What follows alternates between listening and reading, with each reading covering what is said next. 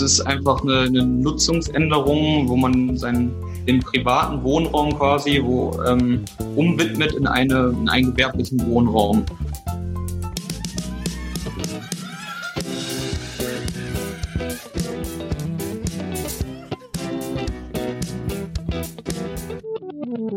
Jetzt geht's los. Hallo und herzlich willkommen zu einer neuen Folge Er hört der Airbnb Business Podcast und heute bin ich wieder hinterm Mikrofon, also ich bin der Kelvin und ich habe heute wieder ein super spannendes Thema mitgebracht und zu dem Thema habe ich mir auch jemanden eingeladen, der das erst vor ganz kurzer Zeit ähm, selbst realisiert hat. Und das ist der Niklas. Niklas ist 23 Jahre, kommt aus Nordrhein-Westfalen und studiert aktuell noch, ist also ganz, ganz jung ins Thema Airbnb eingestiegen, ähnlich jung wie ich. Ich bin ja auch 23 Jahre. Und der Niklas äh, sagt jetzt erstmal Hallo und erklärt uns dann oder erzählt uns dann am besten, wie er zu dem Thema Airbnb und Kurzzeitvermietung gekommen ist. Hallo Niklas. Hallo Kelvin. Ja, danke erstmal für deine Einladung und dass ich heute dein Gast sein darf. Äh, ja, du hast mich ja jetzt schon kurz vorgestellt. Ähm, ich kann mir ja mal kurz anschließen, wie ich zu Airbnb gekommen bin. Ähm, Genau, also 2017, 2018 habe ich so angefangen, mich äh, als Einzelunternehmer selbstständig zu machen mit Amazon FBA. Äh, bin so auch über, ja, über Onlinehandel, über das Internet auf den Basti gestoßen, auf, den, äh, auf seinen Blog. Äh, so dann natürlich auch auf seinen Online-Kurs mit Airbnb um die Welt. Fand das ganz interessant. Ähm, habe dann noch einen Freund von mir gefragt, äh, hey, wärst vielleicht dabei, das zusammen anzugehen? Dann haben wir uns den Kurs gekauft und ähm, ja, so sind wir zu Airbnb gekommen, also wirklich 100 Prozent durch den Bastian. Und ähm, ja, dann ging es auch eigentlich schnell los. Nach dem Kurs haben wir äh, durch einen Bekanntenkreis einen guten Kontakt, Kontakt geknüpft, der ähm, uns direkt eine erste Wohnung, ein erstes Apartment zur Verfügung gestellt hat. Äh, es war ein, oder es ist in Duisburg. Ähm, und da haben wir jetzt das Glück, dass ihnen das ganze Mehrfamilienhaus gehört. Da haben wir jetzt keine Probleme mit anderen Eigentümern äh, noch oder einer Wohnungseigentümergemeinschaft. Und ähm, genau, so, so ging es erstmal los. Okay, interessant. Das ist ja auf jeden Fall schon mal ein glorreicher und äh, sehr schöner Einstieg in das Thema. Da gibt es ja durchaus auch andere Geschichten, wo das alles ein bisschen komplizierter am Ende dann läuft nach dem Kurs, wenn man sich denkt, yeah, ich starte und dann gibt es doch den ein oder anderen ähm, ja, Stein, der im Weg liegt. Okay, wir, wir reden ja heute rund um das Thema Umwidmung. Genau. Ähm, genau, vielleicht äh, klären wir erstmal die Zuhörenden auf, äh, was überhaupt das Thema Umwidmung beinhaltet und warum eine Umwidmung so wichtig ist. Was würdest du denn dazu sagen? Ja, eine Umwidmung, es ist einfach eine, eine Nutzungsänderung, wo man seinen den privaten Wohnraum quasi wo ähm, umwidmet in, eine, in einen gewerblichen Wohnraum. Und ähm, da ich das Ganze direkt eben mit, dem, mit einem Einzelunternehmen angegangen bin, war es für mich sowieso eigentlich verpflichtend. Also ähm, ich kann mal kurz erzählen, wie es dazu gekommen ist, dass ich überhaupt mit der Nutzungsänderung, äh, dass ich auf die Nutzungsänderung gekommen bin. Und zwar ähm, habe ich mir von Anfang an, weil viele machen das eben nicht über ein Gewerbe. Ich meine, du machst das ja auch über Vermietung und Verpachtung einfach. Ne? Ja, genau so ist es. Ja. Ja. Ähm, auf mit, also das mit Vermietung und Verpachtung zu machen, da bin ich auf den Trichter, bin ich am Anfang gar nicht gekommen. Ich habe gedacht, man muss sowieso ein Gewerbe damit anmelden. Habe dann ein Einzelunternehmen angemeldet und äh, dann bekommt man ja immer vom Finanzamt diesen Fragebogen zur steuerlichen Erfassung, wo man angeben muss, was die Tätigkeit ist. Da habe ich dann mit dem Steuerberater besprochen, äh, soll ich eintragen gewerbliche Zimmervermietung. Äh, habe ich dann gemacht. Dann kam nach zwei, drei Wochen ein Brief vom Finanzamt zurück ja, vielen Dank für, äh, fürs Einreichen, bla bla bla. Leider fehlen für die Bearbeitung jedoch noch Angaben. Äh, einmal der Eigentumsnachweis des vermieteten Wohnraums, der Mietvertrag, äh, Nachweis von Miet Mietzahlungen und eben die Anzeige der Nutzungsänderungen bei der zuständigen Behörde der Stadt. Äh, bitte reichen Sie diese bis zum, ja, was war das, 4.9.2019 nach, was innerhalb, was in zwei Wochen gewesen wäre. Und äh, ja, da habe ich mir dann erstmal gedacht, scheiße, in zwei Wochen kriegst du keine Nutzungsänderung hin und äh, wie machst du das jetzt mit dem Finanzamt? Ähm, dann habe ich beim Finanzamt angerufen, ähm, habe gefragt, habe hab denen gesagt, ja, ich habe die Nutzungsänderungen jetzt schon eingereicht, es dauert aber ja noch ein paar Wochen, Monate, äh, können Sie sich noch gedulden und alles, hat sie gesagt, ja, klar, dann äh, warten wir noch zwei, dann trage ich mir das mal für zwei Monate ein. Für mich war klar, ich brauche die Nutzungsänderungen so oder so. Ja. Okay.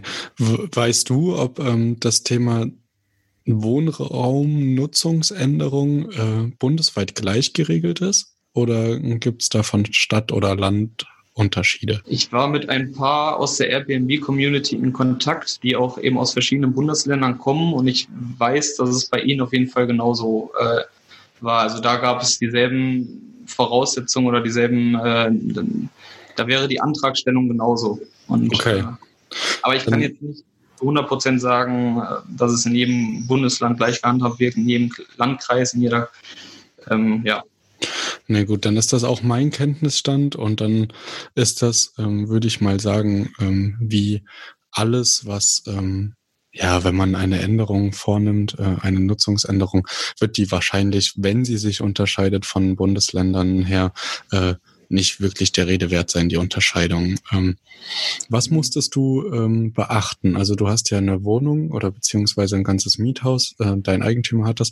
Musstest du darauf achten, ob das in einem Gewerbegebiet ist oder ob das in einem Wohngebiet ist oder war das ähm, für die Nutzungsänderung in dem Moment überhaupt nicht wichtig oder was sind so Grundpfeiler, die man beachten muss, damit eine Nutzungsänderung überhaupt erfolgreich sein kann? Ähm, genau, da habe ich mich auch im Internet ein bisschen bekundigt. Wir hatten das Glück, also die Wohnung liegt in einem Mischgebiet. Äh, dort sind Gewerbe als auch äh, private Wohnräume und äh, in Mischgebieten ist es zulässig, sowas auf jeden Fall. Ich hatte aber auch einmal schon äh, ähm, habe ich auch gelesen, dass wohl unter Ausnahmen in reinen Wohngebieten es wohl auch zulässig wäre, weil es ein Gewerbebetrieb ist, der nicht ähm, in der Lautstärke her, weiß ich nicht, ähm, der nicht besonders laut ist und ähm, ja, also wenn es in einem Mischgebiet ist, ist es auf jeden Fall Top-Voraussetzung. So war es auch bei uns. Und äh, ja, wir hatten jetzt noch eben das Glück, dass das Mehrfamilienhaus äh, nur einen Eigentümer hatte und man da nicht die ganze WEG noch äh, fragen musste. Okay, also muss man bei reinen Wohngebieten eine gute Rhetorik mitbringen und in, im besten Falle gute Argumente direkt mitliefern, warum das äh, kein Gewerbe aller Handwerk ist. Genau, genau. Okay. Ähm, was brauche ich denn für Unterlagen? Du hast jetzt gesagt, ähm, auch im Vorgespräch schon, dass du ganz schön viel zusammengesucht hast. Äh, da werden ja die ein oder anderen ähm, Unterlagen verlangt. Äh, was hast du genau zusammengesucht? Ähm, genau, also mal kurz vorneweg. Äh, ich habe dann irgendwann eben beschlossen, das Bauordnungsamt direkt anzurufen und äh, zu fragen, hey, wie sieht das aus? Ich brauche eine Nutzungsänderung. Geht das Ganze auch ohne Bauvorlage berichtigten Architekten? Ähm, und dann haben sie mir es auch nochmal bestätigt auf der Internetseite. Also das ist eben ganz wichtig. Vielleicht findet ihr auch auf der Internetseite von eurer Stadt schon Unterlagen dazu oder äh, Infos dazu, äh, ob das Ganze, ob man da Ganze ob man Architekten einschalten muss oder nicht. Also weil auf der Seite von der Stadt Duisburg steht jetzt ganz klar, nur bei Nutzungsänderungen ohne bauliche Veränderungen kann das Bauordnungsamt hierauf verzichten, auf die Einschaltung eines Architekten, wenn die Antragsteller in der Lage sind, die erforderlichen Antragsunterlagen selbst zu erstellen. Das beinhaltet aber eben auch dieser bürokratische Aufwand, den man dann selbst betreiben muss. Ähm, Genau, dann habe ich beim Bauordnungsamt angerufen, da war ein total netter Mitarbeiter äh, am Telefon und der hat mir dann eben nochmal eine E-Mail geschrieben, wo der alle Dokumente, die ich brauche, zusammengefasst hat. Die kann ich auch jetzt äh, nochmal mit dir zusammen durchgehen. Äh, suche ich mal eben raus. Genau. Notwendige Genehmigung, Erlaubnisse und Bescheinigung. Also als erstes äh, gab es da drei amtliche Vordrucke, also die man dann so ausfüllen muss. Das ist einmal der äh, Vordruck äh, Bauantrag, einfaches Baugenehmigungsverfahren. Ich kann nochmal eben reinschauen. Ähm, genau. da muss man dann nur eintragen, was für eine Gebäudeklasse ist das. Äh, ist das ein Wohngebäude? Ist das ein Sonderbau? Und aber ich muss ganz ehrlich sagen, bei den äh, amtlichen Vordrucken, da habe ich wirklich fast gar nichts ausgefüllt, weil das eben äh, ja so eine kleine Nutzungsänderung, sage ich mal, ist, wo die meisten Sachen einfach gar nicht zutreffen. Ähm, genau, der zweite amtliche Vordruck ist die Baubeschreibung. Ähm, was muss man da ausfüllen? Genau, nur ist ja, die Wasserversorgung, äh, Art der Nutzung, Heizräume und alles. Die dritte, der dritte Vordruck ist die Betriebsbeschreibung für gewerbliche Anlagen.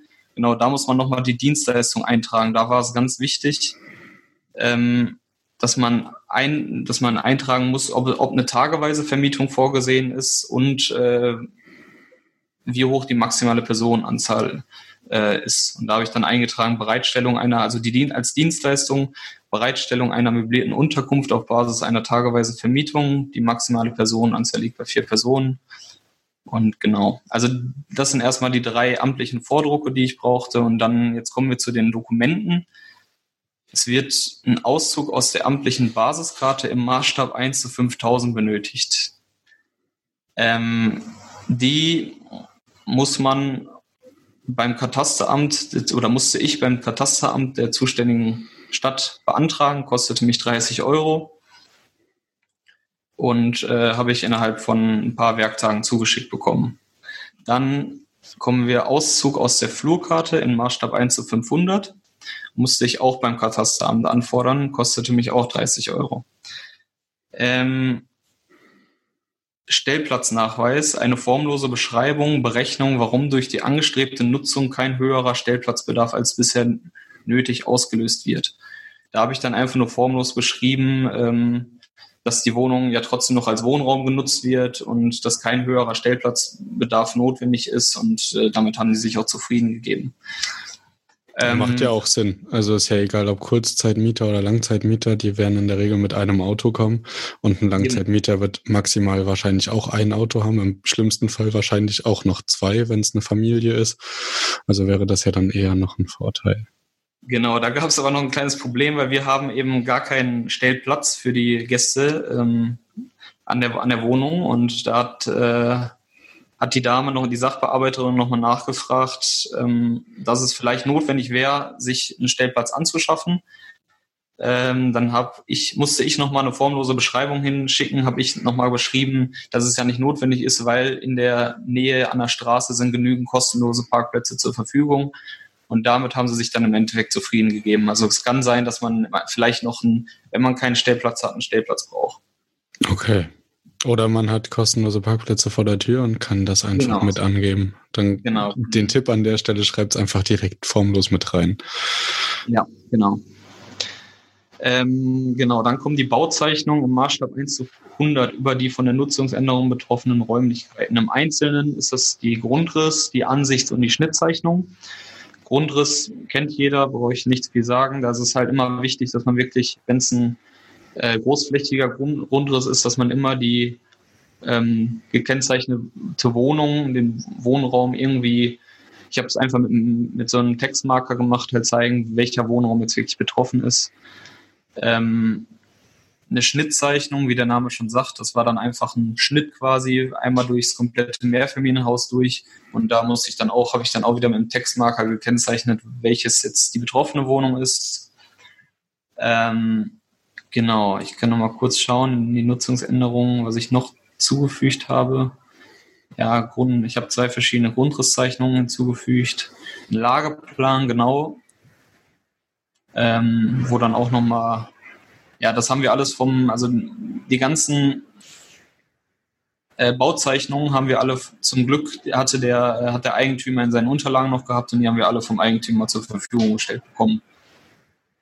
Ähm, Jetzt ist es so, hat der Herr vom Bauordnungsamt noch geschrieben, wenn diese Bauzeichnung, also die Ansichtszeichnung, Grundrisszeichnung, Schnittzeichnung, wenn die nicht vorliegen, wenn ihr die nicht habt, wenn euer Eigentümer die nicht habt, besteht gegebenenfalls die gebührenpflichtige Möglichkeit, die im Hausak Hausaktenarchiv äh, des zuständigen Amtes nochmal ähm, ja, die da zu beantragen. Dafür braucht man nur eine Vollmacht vom Eigentümer und äh, einen aktuellen Grundbuchauszug und dann kann man, da wurde mir gesagt, könnte das etwas teurer sein als nur 30 Euro, äh, kann man diese, ähm, ja, diese, ähm, die Grundrissschnitt und Ansichtszeichnung nochmal ähm, bekommen, falls sie nicht, falls sie beim Eigentümer nicht in den Unterlagen sind.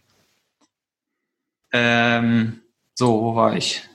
Gehe ich nochmal zurück zu den Unterlagen.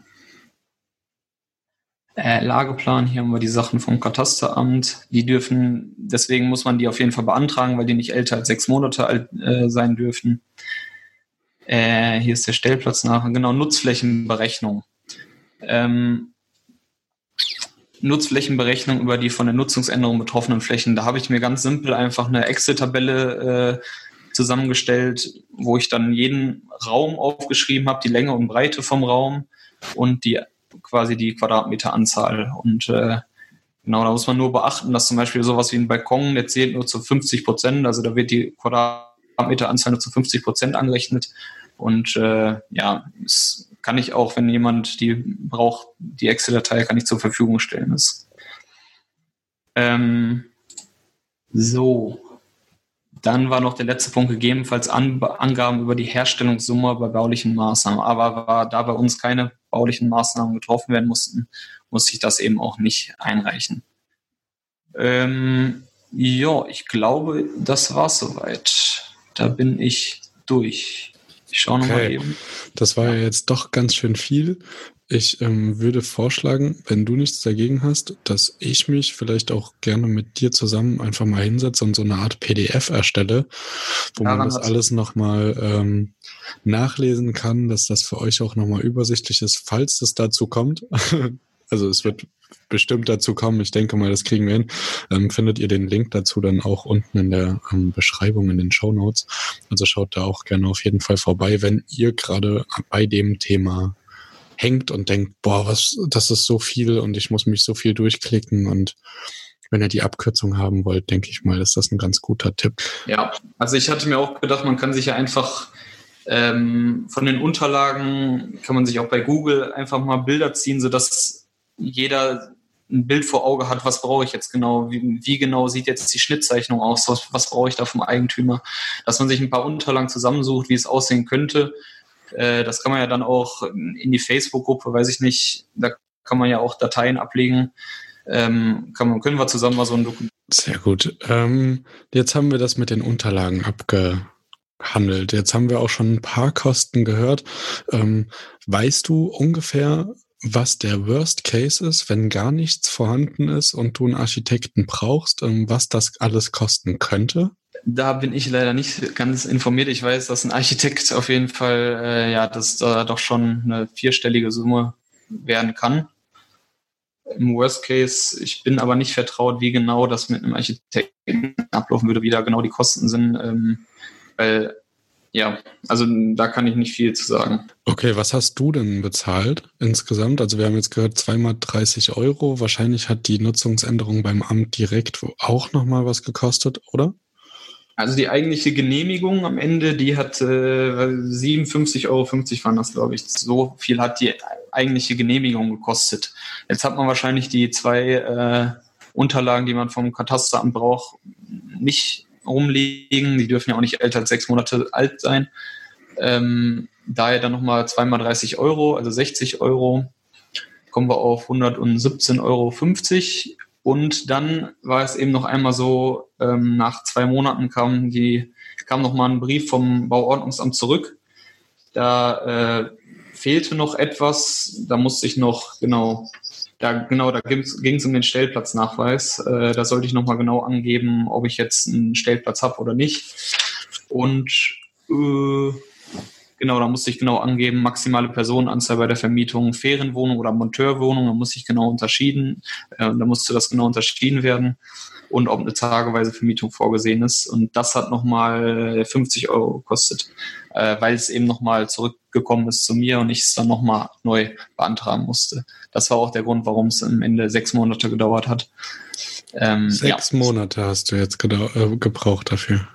Genau, aber ich habe mir auch, um ehrlich zu sein, äh, als die, als alles nochmal zurückkam, hatte ich anderthalb Monate Zeit, es nochmal neu einzurechnen. Die anderthalb Monate habe ich auch komplett ausgenutzt. Also äh, da ich okay. auch während der eine Klausurenphase hatte, ein bisschen Stress, hat es dann auch ein bisschen länger gedauert. Also ich sag mal, hätte ich von Anfang an alle Unterlagen zusammen gehabt, dann ähm, hätte es ja drei, vier Monate gedauert.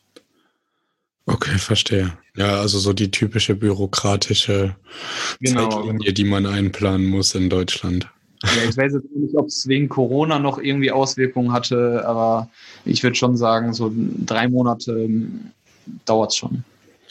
Okay, verstehe. Also wäre jetzt dein Tipp an der Stelle, dass man einfach direkt alles, ähm, das ist wahrscheinlich dann, ähm, du als Student wirst das eventuell kennen, mit BAföG ist das ja auch immer so ein Riesen hin und her und äh, ja. dauert einfach. Also ähm, genau, also schaut am besten, dass ihr, wenn ihr das beantragt, direkt alle ähm, gerade genannten Unterlagen habt und ähm, euch äh, besorgt und dann würde das Ganze auch mit Sicherheit äh, schneller ja, gehen. Ja, das Wichtigste ist wirklich, dass man mit offenen Karten spielt, also dass man dann beim Ordnungsamt, beim Bauordnungsamt anruft, ähm, wenn man nicht gerade Pech hat und einen äh, miesen Mitarbeiter erwischt hat. Also bei mir war der Mitarbeiter total nett, der hat die E-Mail wirklich top zusammengestellt, dass man einfach sein Bauordnungsamt kontaktiert und äh, die sind dann höchstwahrscheinlich sehr hilfreich und können einem dann noch äh, so einige Sorgen nehmen. Okay, und der ganz große Vorteil einer Umwidmung ist ja im Falle einer, äh, man weiß ja nie, äh, es gibt ja auch viele Zuhörende vielleicht, die an anderen Standorten sind, ähm, im Falle einer Zweckentfremdung ähm, wäre man dann abgesichert, oder? Genau, so, so habe ich das auch äh, im Internet öfters nachlesen können. Auch wenn, ich habe auch gehört, dass wenn wohl andere Vermieter im Haus, äh, andere Mieter meine ich, sich beschweren, wäre es wohl und sie es dann, sie sich dann direkt bei der Stadt beschweren würden, dann wäre es wohl sehr einfach, dass die Stadt einen, einen Riegel davor machen kann und wenn man eine Nutzungsänderung hat, dann ist es wohl nicht so ganz einfach für einen Mieter jetzt äh, äh, sowas ja, in die Wege zu leiten. Okay, verstehe. Ich habe ja selbst auch zwei Wohnungen und jetzt bei meiner letzten Wohnung habe ich einfach auch äh, im Zuge der eventuell nahenden Zweckentfremdung ähm, das Ganze umändern wollen und habe jetzt aber einen riesen Wasserschaden drinne, was äh, gerade eh alles ein bisschen unmöglich macht und das deswegen noch so ein bisschen weggeschoben, beiseite geschoben. Ähm, mhm. Habe aber in den ähm, Wochen davor ähm, recherchieren können, dass man auch eine Anhörung mit den Mietern im Haus äh, machen muss ähm, und zwar mit allen anliegenden Mietern. Hat dir darauf, äh, hat irgendjemand dazu was gesagt bei dir, als du dich damit auseinandergesetzt hast? Nee, habe ich überhaupt nichts von erfahren. Eine Anhörung mit allen Mietern äh, aus dem Haus in allen anliegenden äh, Mietern äh, von der Einheit, die du umändern möchtest oder umwidmen möchtest. Also das wurde mir gesagt und da wurde der Preis sogar äh, direkt schon aufgeschlüsselt. Das kostet pro Miet Mieter irgendwie oder pro Mieterin ähm, 13,50 Euro. Also gar nichts zugehört, nee. Okay, also ich habe, ich bin den Schritt noch nicht gegangen, dass ich irgendwo angerufen habe und mir alles zusammen, das ist nur das, was ich in meiner Internetrecherche habe. Also falls äh, sowas kommen könnte, soll mir aber schon gesagt worden sein, dass äh, das äh, gar nicht schlimm ist, weil die äh, auch gar nichts dagegen sagen dürfen, außer es sind ganz, ganz krasse Ausnahmen. Da müsste irgendwas schon sehr Heftiges äh, dagegen sprechen bei den Anhörungen, dass die äh, das dann nicht zulassen. Hm, ist es bei dir eine WEG oder? Genau, ja, bei mir wäre es eine WEG ähm, mhm. von verschiedenen Eigentümern. Also mein Eigentümer der Wohnung, die ich gerade miete, hat nur diesen eine, diese eine Wohnung und alle anderen sind auch quer durch äh, Westdeutschland verteilt gekauft worden. Ja. Okay, okay. Also vielleicht hat das auch was damit zu tun, das äh, weiß ich natürlich nicht, aber ähm, falls ich bis zur Ausstrahlung da auch was Neues rausfinden sollte, äh, schreibe ich euch das auch unten mal rein oder editiere mich einfach nochmal mit einem kleinen Schnitt hier ans Ende. Ja. Ja, ja also cool. wie das in der WEG ist, also habe ich mich auch nicht informiert, da weiß ich nicht, kann ich mir gut vorstellen, dass man da vielleicht dann äh, die anliegenden Mieter fragen muss oder mit denen Anhörung braucht. Ist ja auch nicht dein Thema direkt äh, gewesen. Genau, du bist ja auch nur äh, so weit Experte, wie dein Fachgebiet reicht. Aber ich denke, du konntest ganz, ganz vielen Menschen hier gerade helfen und äh, ein bisschen Unterstützung leisten. Und deswegen an dieser Stelle auch nochmal ein ganz, ganz großes Dankeschön, dass du dir um diese späte Uhrzeit noch die Zeit genommen hast, mit mir zu sprechen. Gerne, gerne. Äh, ich hoffe, ich konnte möglichst vielen Leuten irgendwie helfen oder mehr Infos geben. Und wie gesagt, wir, wir können uns ja mal die Tage äh, zusammensetzen und dann ein Dokument erstellen, was dann nochmal, äh, ja. Das lasse ich mir nicht zweimal sagen. Das mhm. machen wir auf jeden Fall. Ich glaube, das ist auch dann für alle noch mal einen Ticken übersichtlicher. Ähm, hoffe aber, dass diese äh, Podcast-Folge euch auch äh, schon gut weiterhelfen helfen konnte und dass ihr überhaupt mal ein Gespür dafür bekommt, was so eine Umwidmung ist. Ganz viele haben davon ja auch noch nichts gehört und betreiben das Ganze schon. Und ich glaube, das ist einfach ganz nützlich, auch mal dieses Thema angesprochen zu haben. Genau. Ja. Ja. ja, super. Dann bleibt jetzt nicht viel mehr, als zu sagen, tschüssi Niklas. Äh, vielen Dank, dass du dir die Zeit okay. genommen hast. Und ciao ihr da draußen. Ich hoffe, ihr konntet viel äh, heute mitnehmen. Und wir hören uns dann nächste Woche wieder bei einer neuen Folge von Erhört. Bis bald. Ciao. Wenn ihr Lust auf mehr von Thomas Kelvin und Martin habt, dann besucht auch gern die Homepage von Erhört. Dort findet ihr neben Beiträgen und aktuellen Infos zukünftig ein großes Angebot rund um das Airbnb-Business. Die Infos zu den aktuellen Episoden findet ihr wie immer in den Show Notes. Schaut also gern dort mal hinein. Und wenn ihr den Podcast genauso feiert wie das Trio, dann lasst doch einfach eine 5-Sterne-Bewertung bei Apple Podcast da. Jetzt ist aber Schluss mit der Beweihräucherung. Macht mit, macht's nach, macht's besser.